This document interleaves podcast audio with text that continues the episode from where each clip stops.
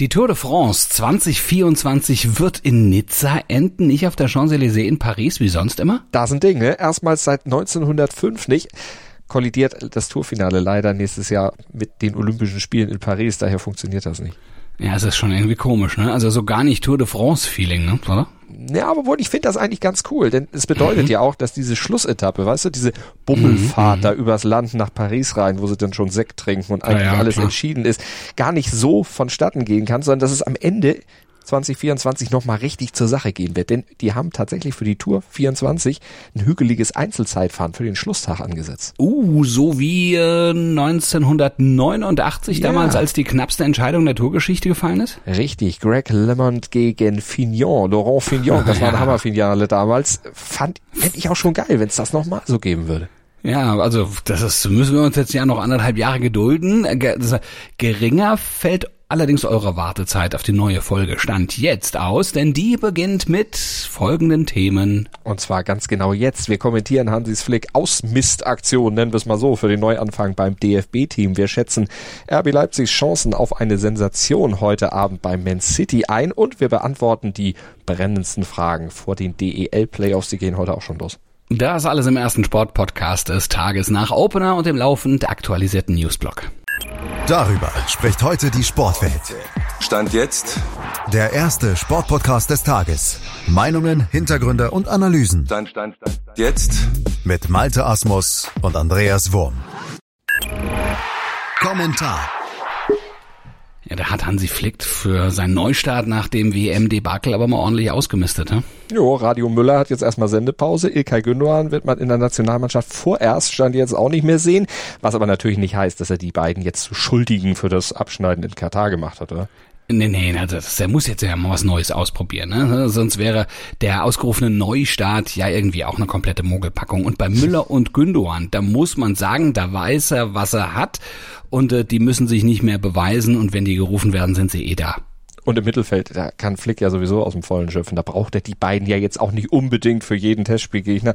Hat er ja noch Musiala, Havertz, Wirtz, um mal drei deutlich jüngere zu nennen, die jetzt natürlich beim Neuaufbau dann auch eine größere Rolle spielen dürfen und spielen müssen. Ja, und vielleicht ja auch dann wieder etwas fußballerischen Glanz zurückbringen werden. Naja, du sagst es gerade. Ne? Das Mittelfeld ist keine Problemstelle beim DFB. Die Probleme liegen da deutlich im Team auf anderen Positionen. Ja, im Tor natürlich, wenn Manuel Neuer nicht da ist. Und ach nee, das stimmt jetzt. Das ist auch ungefähr gleichwertig. Nein, nein. Tor ist auch keine Problemstelle, aber Außenverteidigung und Sturm, ne? Da, da muss man ja sagen, Außenverteidiger, das ist so ein Problem in Deutschland. Innenverteidiger haben wir gute, aber Außenverteidiger und Sturm, da sind die hm. deutschen Spieler von Weltklasse ziemlich weit entfernt. Mit denen machst du keinem Gegner wirklich Angst. Und äh, diese Probleme, die da auf diesen beiden Positionen sind, die muss die Mannschaft irgendwie im Kollektiv auffangen. Heißt, die müssen als Team funktionieren, damit die Schwachstellen eben nicht so arg ins Gewicht fallen. Naja, und so richtig viel Zeit hat Flick dafür natürlich auch nicht. Ne? In 15 Monaten geht die Heim-Europameisterschaft denn schon los, ja? Ja, das ist nicht mehr lange hin.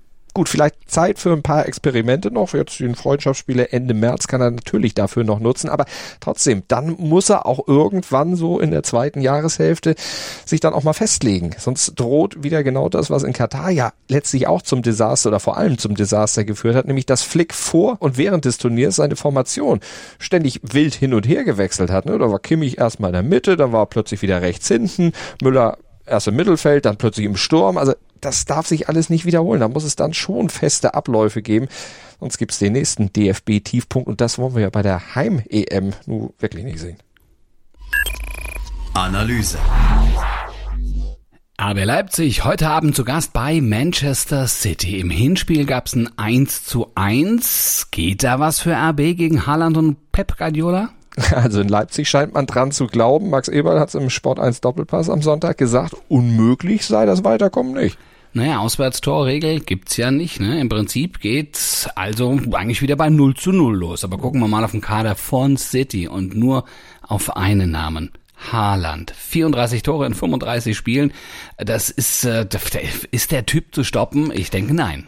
Ja, normal nicht. Wenn er aber nochmal so einen Tag erwischt wie im Hinspiel, ja, da hat er ja nicht getroffen dann vielleicht. Da hat Leipzig aber auch hinten relativ konzentriert gearbeitet, stabil, konsequent verteidigt. Da war nur ein individueller Patzer drin in der ersten Hälfte, ein schlampiger Pass von Schlager und der hat dann eben dieses Gegentor begünstigt von Mares. Sonst hat Leipzig das defensiv eigentlich ganz gut gemacht gegen City und das müssen sie im Rückspiel dann natürlich auch defensiv nochmal so machen, aber sie müssen gleichzeitig auch viel mutiger nach vorne spielen. Das war im Hinspiel, gerade in der ersten Halbzeit, doch eigentlich zu wenig. Da haben sie versäumt, letztlich ja, mehr nach vorne zu machen.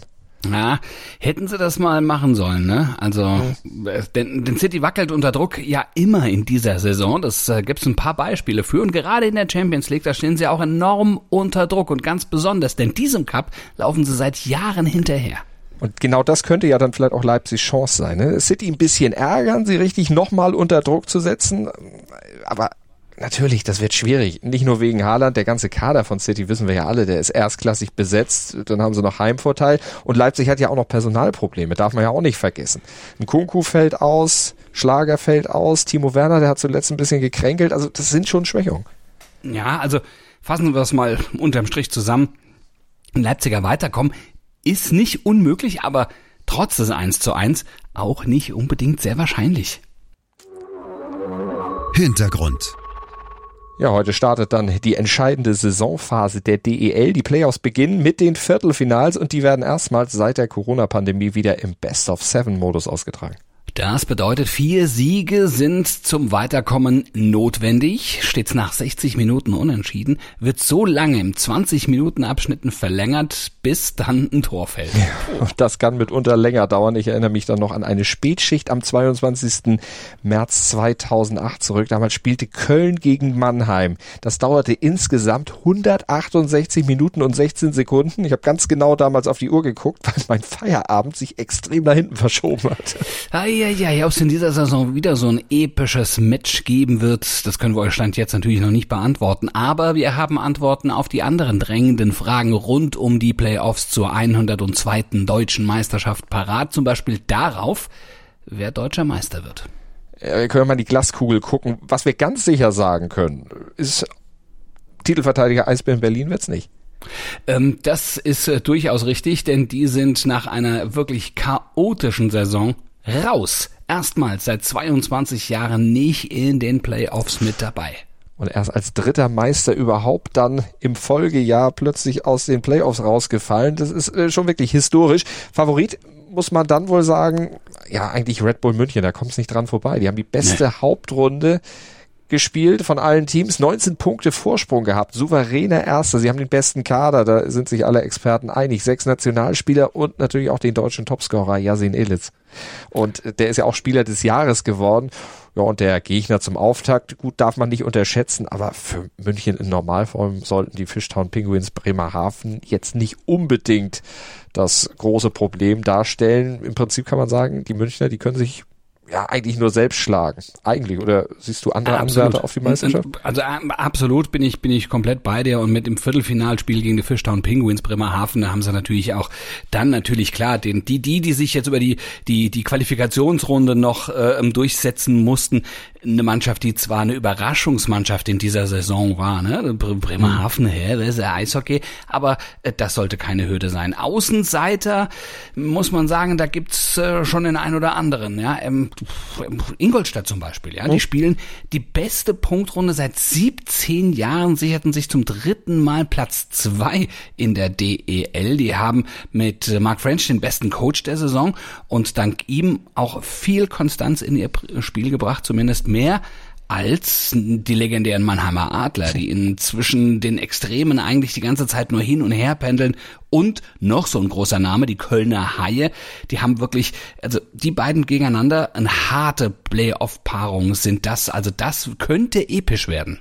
Ja, trotzdem sollten wir die natürlich nicht unterschätzen, weder die Adler noch die Haie, äh, aber übrigens auch nicht die Straubing Tigers. Ne? Die sind nach 2020 und 2022 zum dritten Mal jetzt unter den Top 4 gelandet, also auch die sehr konstant in den letzten Jahren, spricht echt für die Truppe und insgesamt für spannende ja, genau. Mhm. Und naja, gegen die Wolfsburg Grizzlies, genau. Haben sie auch noch nicht gewonnen, aber Nein. die Chancen sind natürlich gut. Ich meine, wenn du die Hauptrunde tatsächlich als Vierter abschließt und das schon in den letzten Jahren immer wieder bewiesen hast, dass du da kommst. Absolut. Also spricht für die Truppe und für spannende Playoffs insgesamt. Heute Abend geht's los. Also können wir uns darauf freuen. Das bringt der Sporttag. Stand jetzt. Ja, dann fassen wir nochmal zusammen. RB Leipzig will bei Manchester City nach dem 1 zu 1 im Hinspiel den Viertelfinal-Coup schaffen. Wir haben ja eben schon gesagt, das wird definitiv vielleicht was. 21 Uhr ist Anschluss. Ja, Alexander Zverev ist auch am Start. Er will seinen Aufwärtstrend fortsetzen, kämpft gerade in Indian Wells und dann jetzt um den Einzug ins Viertelfinale bekommt es heute Abend mit Daniel Medvedev zu tun. Der ist formstark. Der wird wirklich ein echter Prüfstein für Zverev. Und beim Skispringen, da gehen die Männer am Holmkollen über den Backen beim nächsten Springen der Raw Air Tour. 16.10 Uhr geht's da los. Und bei uns geht's morgen wieder ab 7 Uhr 7 los. Im Podcatcher eurer Wahl. Wir freuen uns, wenn ihr uns da abonniert. Natürlich, wenn ihr uns auch bewertet und hört. Bis morgen. Gruß und Kuss von Andreas Wurm und Malte Asmus. Wie baut man eine harmonische Beziehung zu seinem Hund auf? Puh, gar nicht so leicht. Und deshalb frage ich nach, wie es anderen Hundeeltern gelingt, beziehungsweise wie die daran arbeiten.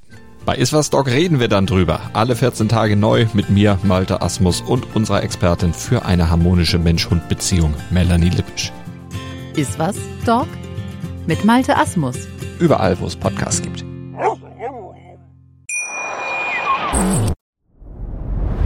Dir hat dieser Podcast gefallen? Dann klicke jetzt auf Abonnieren und empfehle ihn weiter. Bleib immer auf dem Laufenden und folge uns bei Twitter, Instagram und Facebook. Mehr Podcasts aus der weiten Welt des Sports findest du auf meinsportpodcast.de.